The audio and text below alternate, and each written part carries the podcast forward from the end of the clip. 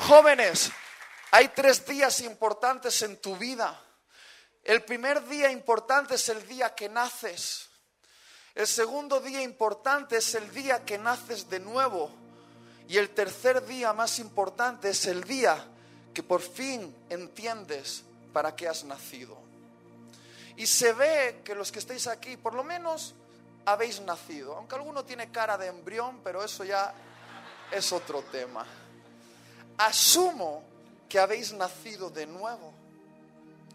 Pero me pregunto si habéis descubierto el motivo por el cual habéis nacido. Hay una pregunta, hay una pregunta que, que, hace entrar en crisis a nuestra generación. Es la pregunta top 3 de todos los jóvenes detrás de ¿hasta dónde puedo tocar a mi novia? Esa es la primera. Y la segunda es esta pregunta. ¿Cuál es mi llamado? Di conmigo, ¿cuál es mi llamado? Acompáñame a Marcos capítulo 3, 13 al 15. Lo puedes leer en la pantalla. Dice, después subió al monte Jesús y, ¿qué dice? Llamó así a los que él quiso y vinieron a él. Y estableció a doce y los llamó apóstoles para que estuviesen con él y para enviarlos a predicar y que tuviesen autoridad para sanar enfermedades y para echar fuera demonios. ¿Cuál es mi llamado? Es una pregunta que hace entrar en crisis existencial a mucha gente. He visto a jóvenes sinceramente abrumados por la falta de respuesta a esa pregunta, llorando, diciendo es que no sé cuál es mi llamado. He hecho este test y este otro test para ver si descubría mi llamado. Estoy esperando que el profeta venga a la ciudad porque quiero descubrir cuál es mi llamado. Pero cuando yo leo este libro, no veo a ningún discípulo con una crisis de llamado. No, no les veo en esa tensión. ¿Por qué? Porque en el mismo momento en el que Jesús los llamó, ellos ya estaban recibiendo el motivo de su llamado.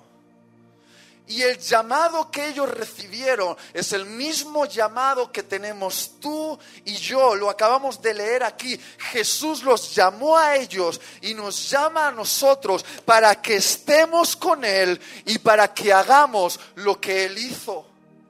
Para que estemos con Él y para que hagamos lo que Él hizo, sanar enfermos, liberar cautivos y llevar a este mundo a un encuentro con Dios.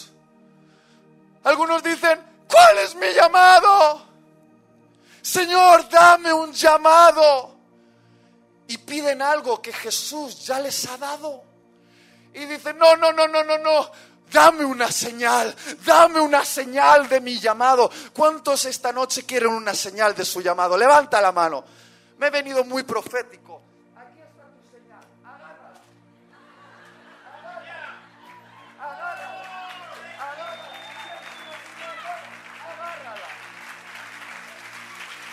Esa es la señal. Esa es la señal. Ese libro es la señal. Porque a través de las páginas de ese libro, la Biblia, Jesús te ha dicho, sígueme. Y cuando te ha dicho, sígueme, te está diciendo, hey, sé como yo. Este libro se convierte en un libro peligroso cuando entiendes que no es un libro que admirar sino que es un libro que imitar.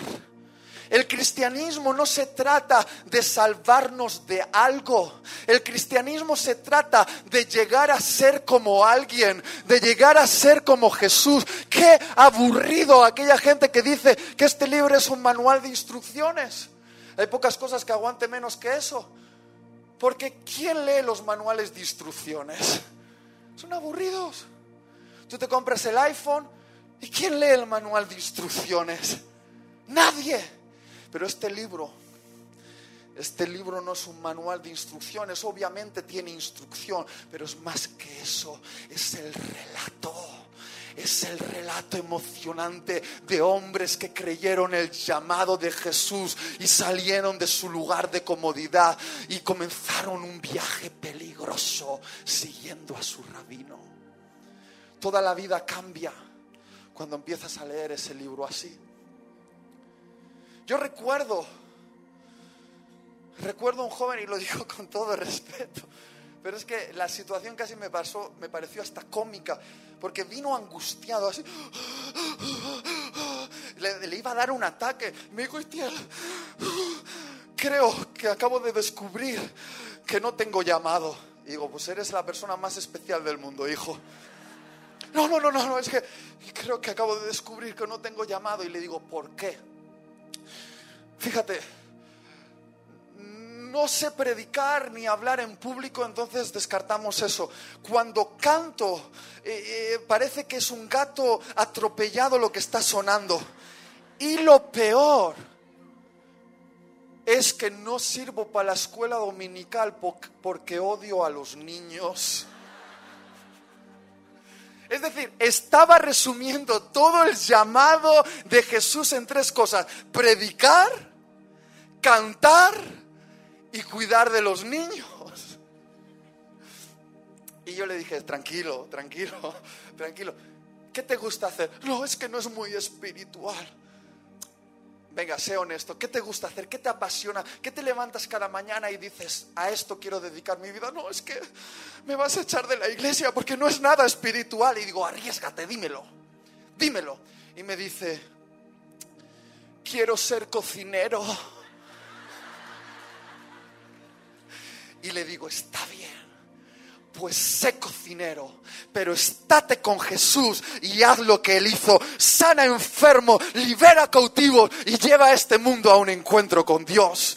Y quiero decirte a ti, si estás anhelando ser empresario, sé empresario, pero estate con Jesús y haz lo que Él hizo. Sana enfermo, libera cautivos y lleva a este mundo a un encuentro con Dios. ¿Quieres ser fontanero? Sé fontanero, pero estate con Jesús y haz lo que Él hizo sana enfermo, libera cautivo y lleva este mundo a un encuentro con Dios. Querido, mi llamado no es superior a tu llamado porque yo manifieste mi actividad como predicador y tú como dentista. Porque nuestro llamado no es ni ser predicador ni ser dentista, tanto como es ser discípulo.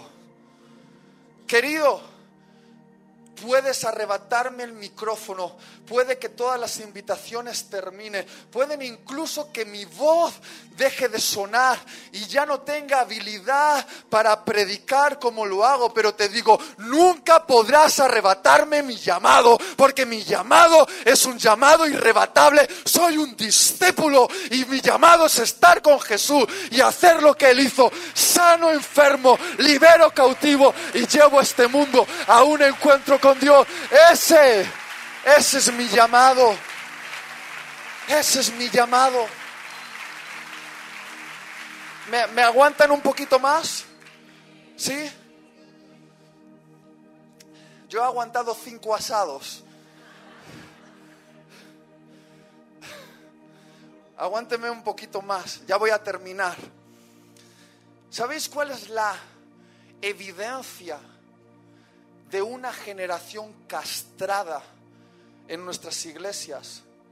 Respuestas como estas. Mira, yo pregunté a un joven en una iglesia, ¿qué estás haciendo por la causa de Jesús?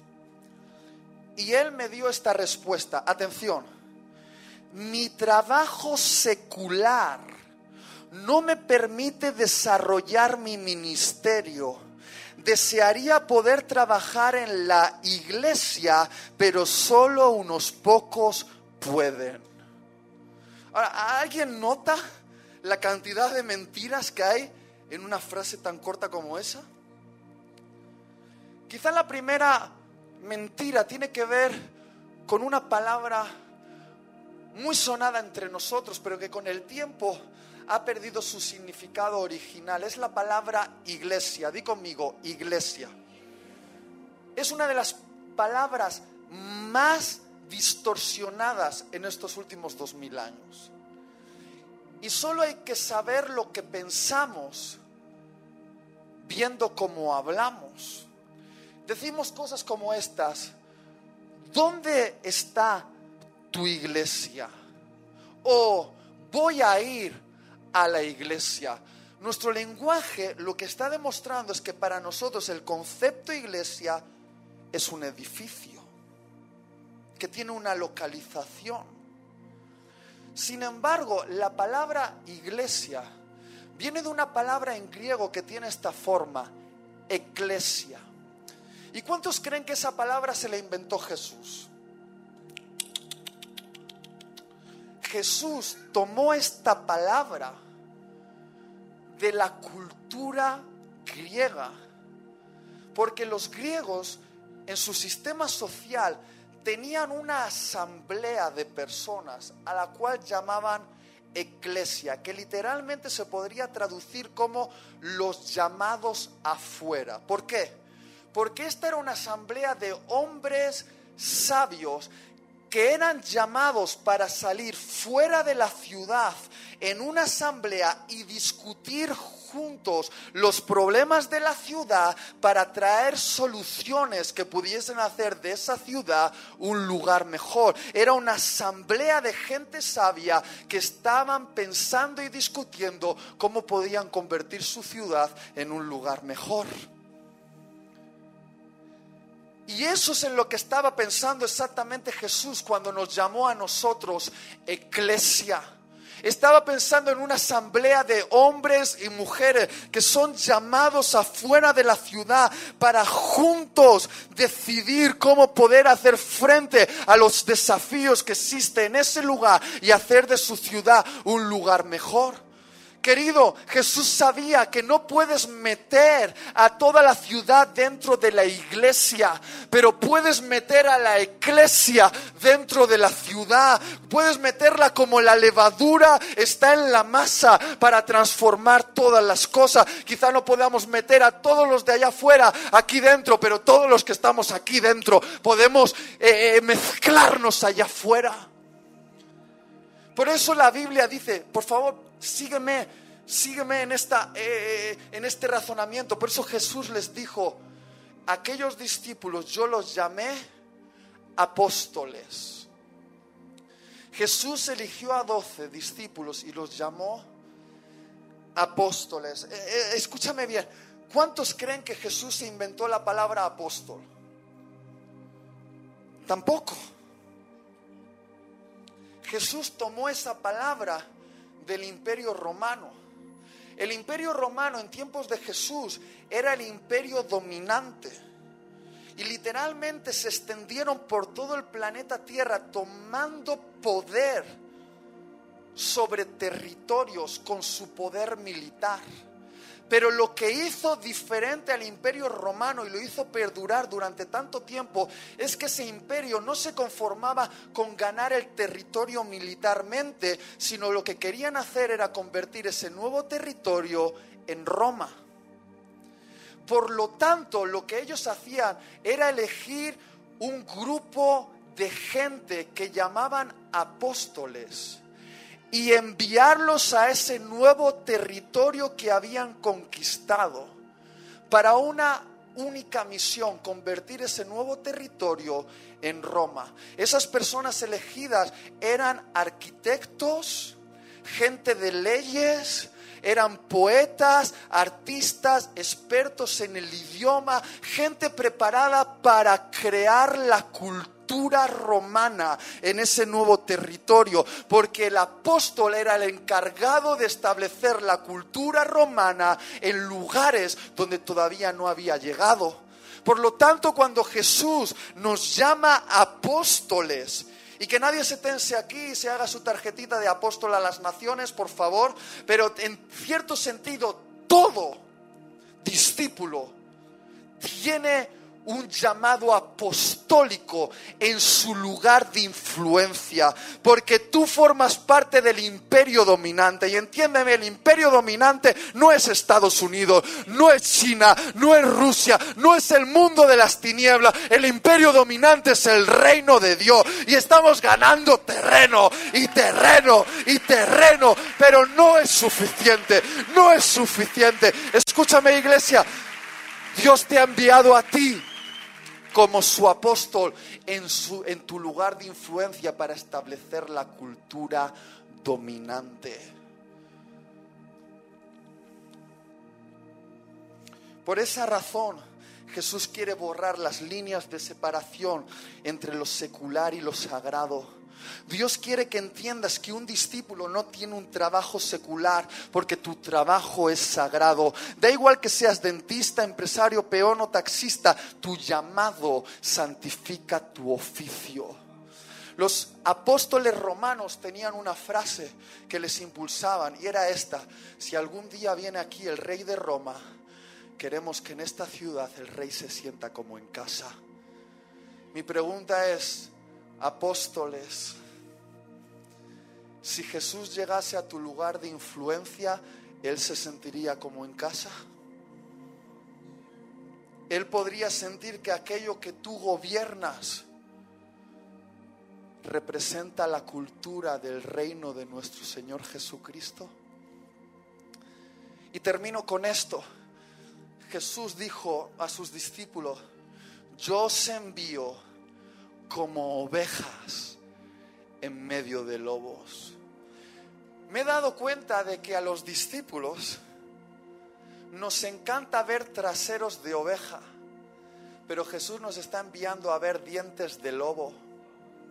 Sí, nos encantan estas reuniones, ver todos el traserito de la oveja. Ay, mira qué bien estamos reunidos aquí. Pero sabes que nuestro llamado no se desarrolla en este lugar sino en ese lugar allá afuera, ese lugar peligroso entre lobos. No estás llamado a ver traseros de ovejas, estás llamado a enfrentar dientes de lobos. ¿Sabes lo que hacían los primeros cristianos en el imperio romano? En aquella época donde no había internet, ni medios de comunicación, ni, aviones, ni trenes, y aún así sacudieron el mundo. ¿Por qué? Porque esos discípulos tenían un sentido tan profundo de propósito que pusieron patas arriba el imperio romano haciendo cosas como estas. Los romanos cuando las mujeres en una familia tenían hijos, y tenían muchos porque no había métodos anticonceptivos en aquella época. Tomaban a ese bebé recién nacido y lo ponían a los pies del papá. Y si el papá no quería ese bebé, porque dudaba si era suyo, o porque era mujer y él quería un hombre, o porque tenía una enfermedad, tomaban a ese bebé y vivo lo echaban en el vertedero de la ciudad. ¿Y sabéis qué hacían los cristianos? Esto es historia. Atención, los cristianos hicieron sus casas en el vertedero de la ciudad y tomaban a esos bebés abandonados y los rescataban de la muerte e inauguraron lo que hoy conocemos como los primeros orfanatos del mundo. Porque te voy a decir una cosa, el cuidado de los pobres no pertenece al gobierno. El cuidado de las viudas y de los enfermos no pertenece a los sistemas sociales. El arte, la música y la construcción no es de, los famosos de la cultura pop. Siempre todas esas cosas, la educación, la medicina, el arte, la música, la obra social, estuvo encabezada por un cuerpo, un cuerpo de personas, una asamblea llamada Iglesia de discípulos que creían su llamado apostólico y empezaron a transformar el mundo allí donde estaban estableciendo el reino, el reino de su rey. Eso es, eso es lo que siempre nos puso en problemas. Enfrentar a los lobos. Queridos, Tu fidelidad a tu rabino no se mide solo por lo que amas, sino también por lo que odias. Hasta que no tengas algo que odiar, como lo odia tu rabino, no vas a comenzar a cambiar las cosas. Te diré cómo se ve esto de odiar. Una chica que yo conozco amaba a Jesús, pero empezó a odiar el tráfico sexual de las mujeres que veía en la zona roja de su ciudad vio cómo las mafias de prostitución arrebataban a esas mujeres de sus familias para traerlas a España y hacerlas esclavas sexuales. Y no solo amó a Jesús esta muchacha, sino que empezó a odiar lo que Jesús odiaba y empezó a rescatar a esas mujeres del tráfico sexual, encarando a las mafias de tráfico humano, jugándose la vida. Primero empezó a meter a esas prostitutas en su casa y ahora ha abierto un centro y está rescatando a mujeres y mujeres y mujeres, porque sabe que tiene un llamado apostólico. Te diré cómo se ve eso. Conocí un muchacho que leyó en la Biblia de que la sanidad es algo real, pero no solo para los ungidos elegidos en alguna parte de, América o en algún lugar de África, sino que también él como joven podía ver milagros y estableció un compromiso con Jesús. Siempre que vea a un enfermo en mi ciudad, me comprometo a parar y orar por sanidad y empezó a hacerlo en supermercados, en la calle, en el instituto y ahora en su haber lleva más de 50 sanidades milagrosas y muchos están volviendo a Jesús al ver lo sobrenatural actuar porque Él ha entendido su llamado apostólico. ¿Quieres que te diga cómo se ve eso? Un adolescente me dijo, Itiel, soy demasiado joven, yo lo único que hago es estudiar en el colegio. Y yo le dije, busca una causa en tu colegio. ¿Amas a Jesús? Sí, le amo. Odia algo que Jesús odia. ¿Y sabes lo que hizo este muchacho? Se convirtió en el defensor de aquellos a los que los bravucones hacían bullying. Y empezó a denunciar el bullying en su colegio y empezó a generar un movimiento en contra del bullying que, que se empezó a hacer famoso y a traer repercusión porque ese muchacho adolescente entendió su llamado apostólico. ¿Alguien me está entendiendo aquí? ¿Tiene sentido lo que digo? Ponte de pie.